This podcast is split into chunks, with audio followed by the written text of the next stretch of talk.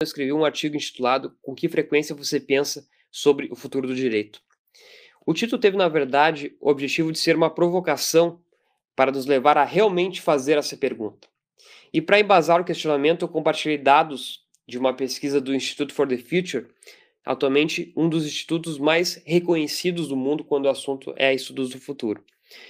No total, mais de 2.800 pessoas responderam um questionário online, um survey, com a seguinte pergunta: Com que frequência você pensa sobre algo que pode acontecer ou algo que você pessoalmente possa fazer em tantos anos a partir do presente?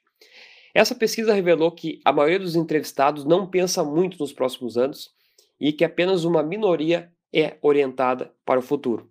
No texto eu compartilho alguns gráficos que demonstram a frequência com que as pessoas pensam sobre o que pode acontecer daqui 3, daqui 8, daqui 10 e daqui 30 anos. Embora essa pesquisa não tenha relação direta com direito, ela me motivou a abrir uma enquete no Instagram para entender com que frequência as pessoas aqui no Brasil pensavam sobre o futuro deste campo. E quem acompanha de perto o ecossistema de tecnologia jurídica e o número cada vez maior de Lautex e Legaltex brasileiras, realmente não pode supor que tudo vai ficar como sempre foi. Os sinais são claros de que nós estamos passando por uma grande transformação no campo do direito, e nesse cenário, no meu entendimento, não pensar sobre o futuro pode nos trazer dificuldades de adaptação no mercado jurídico.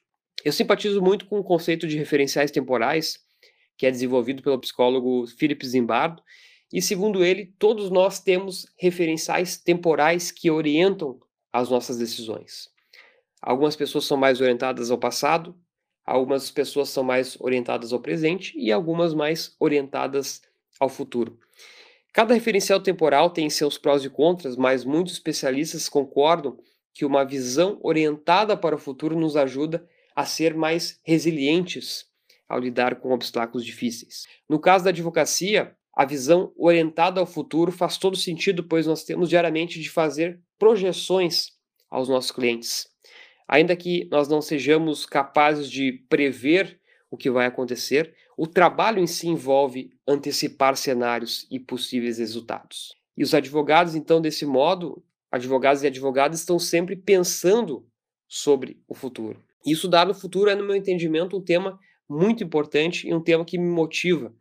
E eu estou cada vez mais convencido de que todos nós devemos pensar nos próximos 5, 10 e até mesmo 30 anos. Se nós realmente quisermos criar mudanças no campo do direito, é essencial desenvolver esses hábitos de pensamento futuro.